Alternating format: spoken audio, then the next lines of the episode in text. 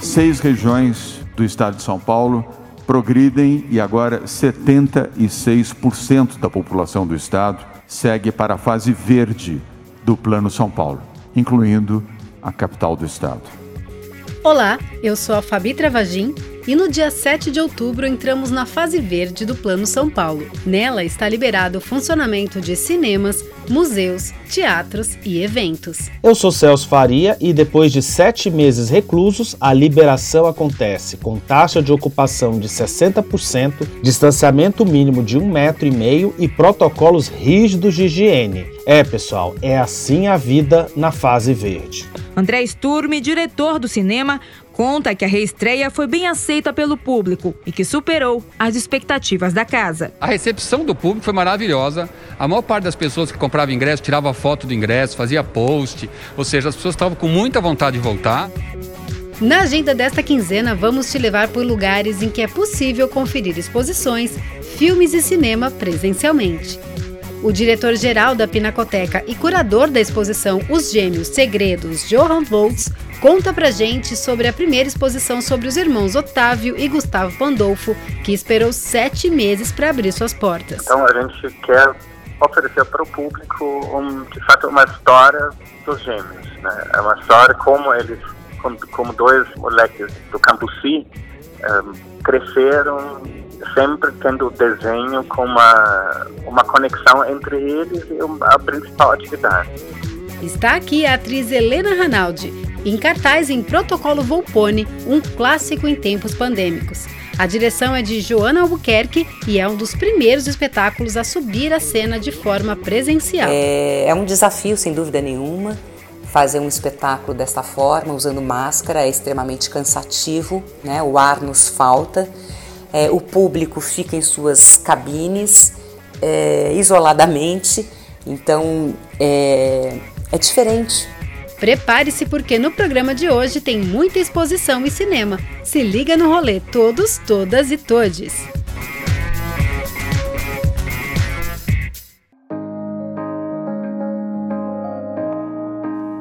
O Plano São Paulo trata-se de um programa do governo estadual paulistano frente à retomada econômica no controle do novo coronavírus. Assim, dividiu-se o estado em 22 regiões e sub-regiões e programou fases de restrições e flexibilizações para a abertura e funcionamento de serviços, comércio e demais atividades. São cinco fases: vermelha, a mais severa, e a azul, a menos rigorosa. No dia 10 de setembro, entramos na penúltima dessas etapas. A fase verde libera teatros, cinemas, bibliotecas e museus, ainda com protocolos restritos, com até 60% da lotação. Então a gente, na verdade, limita a quantidade geral de visitantes é, no prédio todo, mas também em cada sala expositiva. Então você tenta garantir que não haja uma superlotação de uma sala em relação às outras. E vamos começar o nosso roteiro de hoje pelos museus. Então, em março, quando a reclusão obrigatória iniciou, eu entrevistei o diretor da Pinacoteca e curador da mostra Os Gêmeos, Segredos e Johan Watts. Naquele momento, nossa pauta era sobre a arte urbana, que foi nosso episódio 24, lançado em agosto e que você pode ouvir aí no seu tocador. A mostra foi cancelada há poucos dias da abertura lá em março e agora finalmente é aberta ao público. Esta é a primeira exposição panorâmica da dupla de artistas formada pelos irmãos Otávio e Gustavo Pandolfo. São mais de mil itens, 50 deles inéditos, dessas referências mundiais que saíram aqui do Cambuci, em São Paulo. Eu falei por telefone com o Johan. Alô? Alô, é Johan. Johan. É o Celso, tudo bem? Tudo bem, Celso? Então, tá bom, tá ótimo. Eu já tô gravando, então, deixa eu só verificar aqui se tá gravando mesmo, só um minutinho. Johann é alemão e historiador de arte. Está no Brasil desde 2004, foi diretor artístico do Instituto Inhotim, em Minas Gerais. Em 2016, ele tornou-se diretor da Bienal de São Paulo e está há três anos na direção geral da Pinacoteca. Johan, o que é que o público pode esperar nessa primeira mostra sobre os gêmeos? A gente quer oferecer para o público, um, de fato, uma história dos gêmeos. Né? É uma história como eles, como, como dois uh, moleques de, uh, do Cambuci um, cresceram sempre tendo o desenho com uma, uma conexão entre eles e a principal atividade. Uhum. E a partir disso se desenvolve uma carreira artística, uh, talvez uma das mais diversas. Eles tiveram uma produção e uma exposição muito forte no exterior nos últimos anos. Então eles fizeram muitos, uh, seja fazendo morais ou fazendo grandes exposições. Então tem uma grande, um grande conjunto de obras que nunca foi mostrado no Brasil, que o público brasileiro desconhece. E conta pra gente, por que esse título Segredos?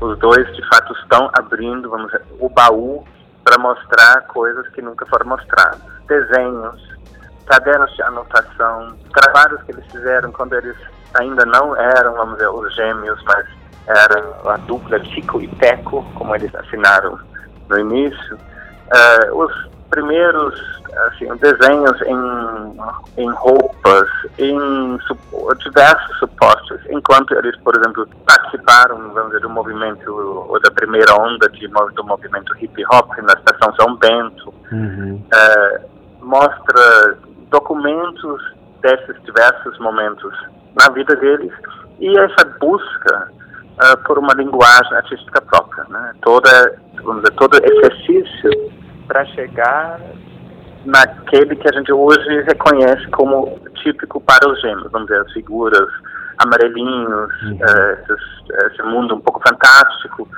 que aparece muito na produção mais recente. A exposição tem espaços imersivos e sonoros também, além de ocupar a fachada e o tradicional octógono do museu. Johan, qual é o ponto mais marcante que você percebe na produção dos gêmeos? De fato, é como o desenho é a base de tudo. Né? Uhum. O, constante, a é uma constante, essa ocupação com desenho, desenho, seja isso em letras, alfabetos, uh, seja as figuras, uh, esse, esse, universo fantástico que é deles, uh, muito próprio. Né? a ideia de toda toda participação e, e, é, na, na cultura urbana, na cultura hip hop, não figuras que aparecem, personagens que aparecem. Acho que isso é uh, um universo muito rico. Tá. E isso acho que é um, um, é um marco, acho que na produção dos gêneros. Bom, e uma curiosidade, como é esse percurso de trazer a arte urbana para dentro do museu? Que momento é esse que a arte ela vai sair da rua e entra para esse espaço das belas artes? Primeiramente, é muito importante reconhecer que é uma das artes, formas de artes mais presentes e mais importantes do nosso do século passado, né? Uhum. Então, ela é uma, uma manifestação artística muito forte fica claro que acho que na verdade não é a ideia de trazer arte urbana para dentro do museu.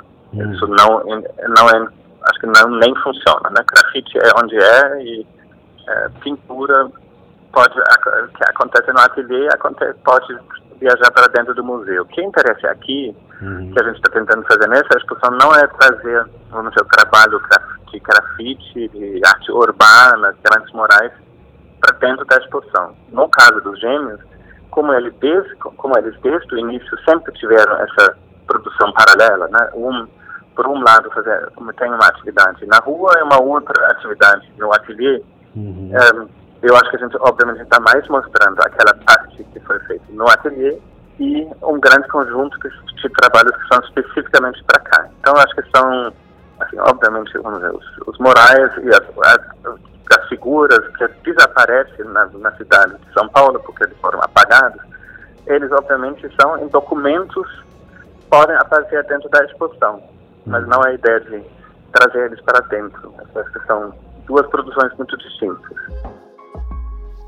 Os Gêmeos Segredos fica em cartaz até 22 de fevereiro na Pinacoteca, de quarta a segunda-feira, das duas da tarde até as 8 da noite. Durante essa fase verde, a venda dos ingressos é somente online e custa 25 reais a inteira. Bom, se você não se lembra, aos sábados a entrada da Pina é gratuita, mas também precisa reservar aí pela internet. Para chegar lá, desça na Estação da Luz e não esqueça da máscara. Não será permitido tirá-la em nenhum momento, inclusive para fotografias e selfies. E o distanciamento de um metro e meio é obrigatório. O tempo de permanência no museu é de no máximo uma hora. E não deixe de ir e de se programar, pessoal, porque as reservas estão para lá de um mês, viu? Bom, a gente tem mais exposições imperdíveis em São Paulo. No MASP, não deixe de conferir a mostra L8 Sica, A Dança da Minha Experiência.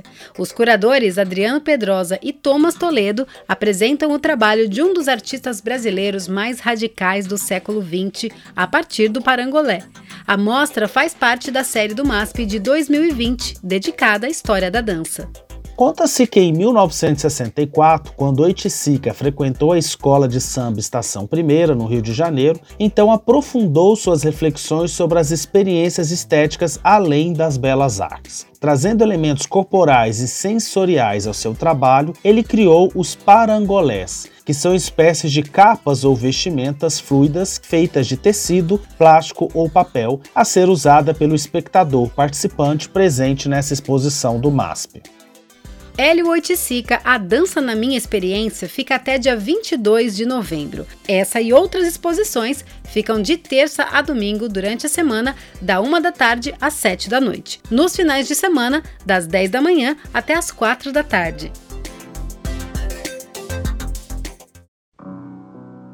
e voltou à exposição John Lennon em Nova York por Bob Gruen. A mostra está no Museu da Imagem e do Som, o MIS, Bob Gruen é um dos mais celebrados fotógrafos do rock and roll. Tem no seu catálogo imagens dos Rolling Stones, Elvis, Madonna, Bob Dylan, Tina Turner e por aí vai. A mostra abriu em março e ficou apenas quatro dias em cartaz. Agora está de volta e fica até o dia 31 de janeiro de 2021, às sextas, sábados e domingos, do meio-dia até às seis da tarde. O ingresso custa 20 reais a inteira e sexta-feira a entrada é gratuita.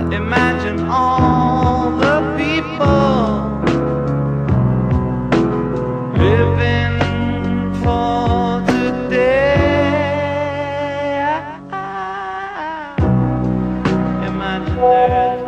E chegou uma mensagem aqui, e é da Gabi Gonçalves, lá do blog E Urbanidade.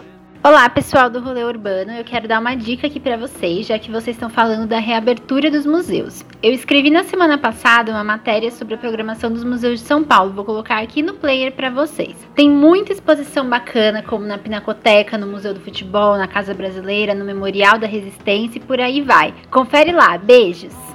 Obrigado, Gabi, pela sua mensagem aí. A Gabi colabora comigo lá no blog, como a Fabi já contou aí. E suas dicas, Gabi, são sempre muito bem-vindas por aqui. Volte sempre. E encerramos este bloco ao som de Zé Manuel e seu novo single A do Pé, O Balua É. O lançamento vem junto com o clipe que está disponível no YouTube. Seu trabalho surge de suas pesquisas sobre canções que tratam de raça, amor e relação com a cidade. A do pé meu pai, o baluaê. A do pé meu pai, o baluaê. A do pé meu pai, o baluaê. Rolê urbano no cinema. Alguns filmes, pessoal, que nós falamos nesses sete meses de reclusão, finalmente estreiam nos cinemas. O diabo escolheu a nossa comunidade manifestar a sua maldade. O diabo está aqui. Atrás de Macabro esteve no episódio Mentes Perversas, onde entrevistamos o diretor Marcos Prado. Estrelado por Renato Góes, é inspirado em um dos casos reais mais assustadores do Rio de Janeiro, conhecido como Irmãos Necrófilos, nos anos de 1990. Marcos é diretor também de Estamira, Paraíso Artificial e outros. Por Macabro, ele levou o prêmio de melhor filme pelo júri popular no Brooklyn Film Festival. Ouça a entrevista completa do diretor lá no episódio 22 e o longa-metragem chega ao cinema Petra Belas Artes, que fica ali na Consolação. Da justiça divina, ninguém foge. E finalmente em cartaz, Casa de Antiguidades. Cristóvão, você já está há bastante tempo trabalhando com a gente. Né? Você já conhece bem a empresa. Este ist gut zu wissen, dass Sie Teil der Familie Keitz sind. Eu não entendo o que ele diz. Guten Abend, Sie, ehrliche Arbeiter, die dieses Land auf Ihren Schultern tragen. Lá no episódio Festa Junina, entrevistamos o diretor João Paulo Miranda Maria, de Casa de Antiguidade. O longa-metragem é protagonizado por Antônio Pitanga e trata de intolerância. O filme também esteve no Festival de Cannes esse ano. É uma das apostas a representar o Brasil no Oscar em 2021. Esse é o primeiro longa-metragem de João Paulo, premiado internacionalmente com curtas como Meninas Formicida e A Moça que Dançou com o Diabo e é considerado uma referência no gênero cinema caipira. A entrevista com o diretor, pessoal, é imperdível e está lá no programa 21. Casa de Antiguidades estreia nos cinemas no dia 19 de novembro, mas tem sessões especiais no Petra Belas Artes também.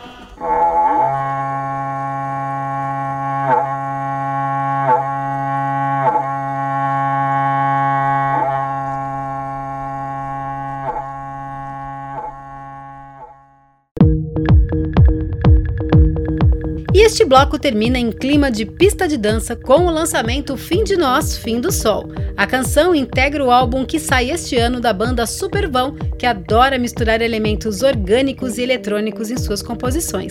Se você estiver ouvindo esse podcast na rua, aumenta o som e não fica com vergonha de bater o cabelo, não.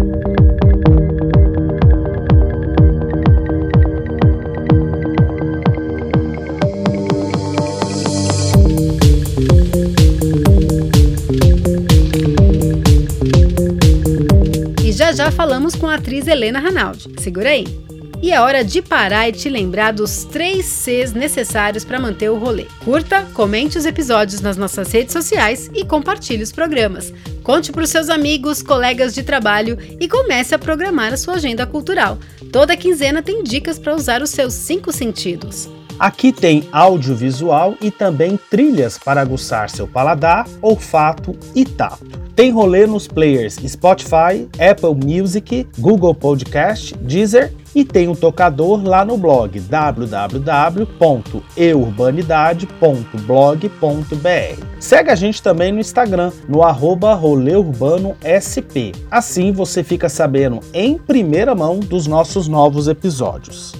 E se você curtiu alguma coisa aí do seu rolê, vale filme no streaming, no cinema, restaurante, comida de rua, grafite, exposição, peça de teatro, posta nas suas redes sociais com a hashtag RolêUrbanoSP. Assim nós anotamos a sua dica e você ajuda a gente a fazer o próximo rolê.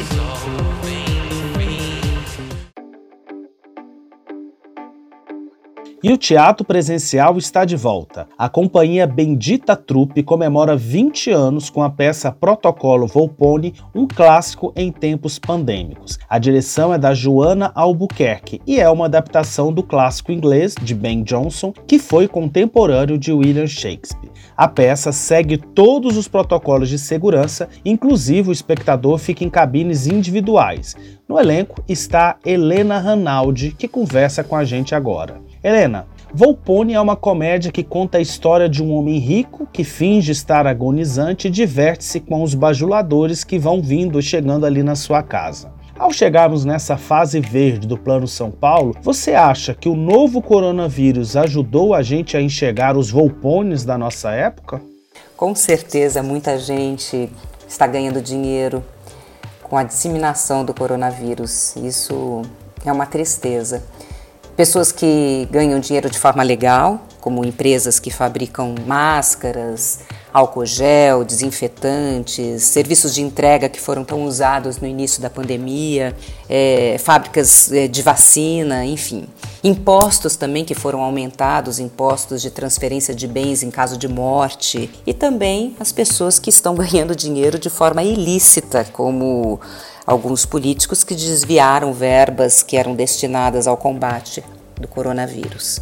É, nós vivemos num mundo capitalista, né? onde é um sistema econômico que visa o máximo de lucro possível.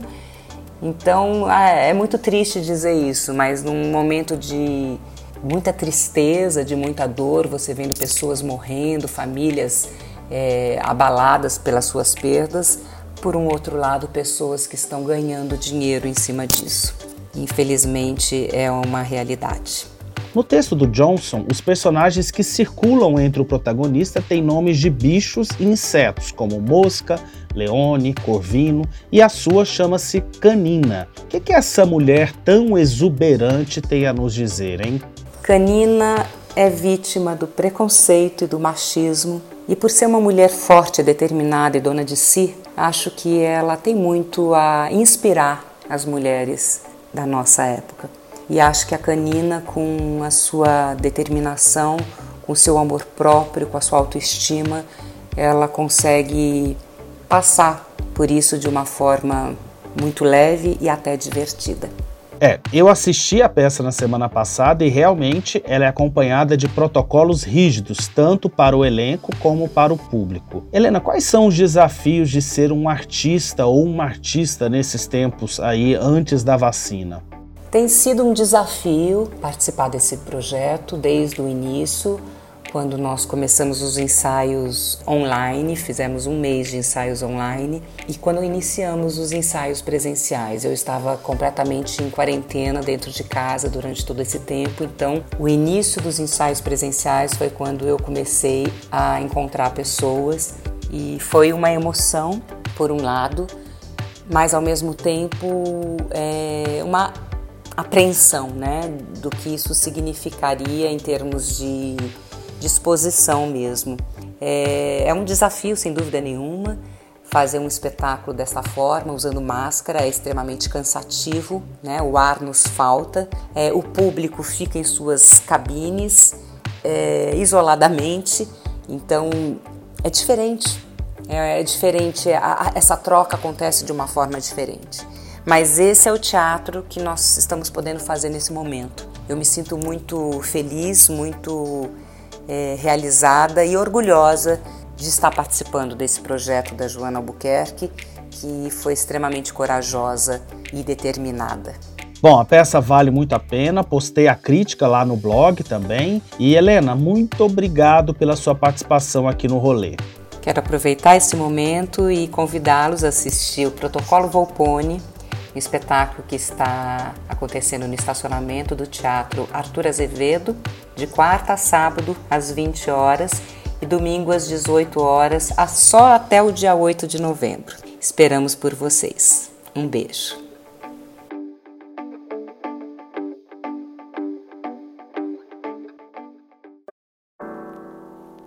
A drag queen Gloria Groove lançou nesta quinzena A Tua Voz. Conhecida pelos hits dançantes, vem nessa fase verde numa vibe de R&B. É para aumentar o som, amargar a dor de cotovelo, mas pelo menos agora dá para dar uns rolês pela cidade, né? Playlist que a gente ouvia, o silêncio da minha companhia. A gente briga todo dia. Enquanto a vida acontecia, o amor saiu pela porta fora. Salve, salve, Glória Groove! Pessoal, a música já tá na playlist do Rolê Urbano lá no Spotify. E a gente quer agradecer a participação do curador e diretor-geral da Pinacoteca, Johan Watts, a atriz Helena Ranaldi, da peça Protocolo Volpone, a Gabi Gonçalves, lá do blog Urbanidade, e você, nosso fiel ouvinte. Obrigado pela companhia, porque a gente adora encontrar vocês aqui. Não esqueçam que estamos na fase verde, mas as máscaras são obrigatórias. O Covid-19 ainda não foi vencido. Este programa teve áudios da Jovem Pan News, trailer dos filmes Macabro e Casa de Antiguidades, roteiro e produção executiva de Celso Faria, apresentação e edição desta que vos fala, Fabi Travagin. Um beijo e até o próximo Rolê Urbano.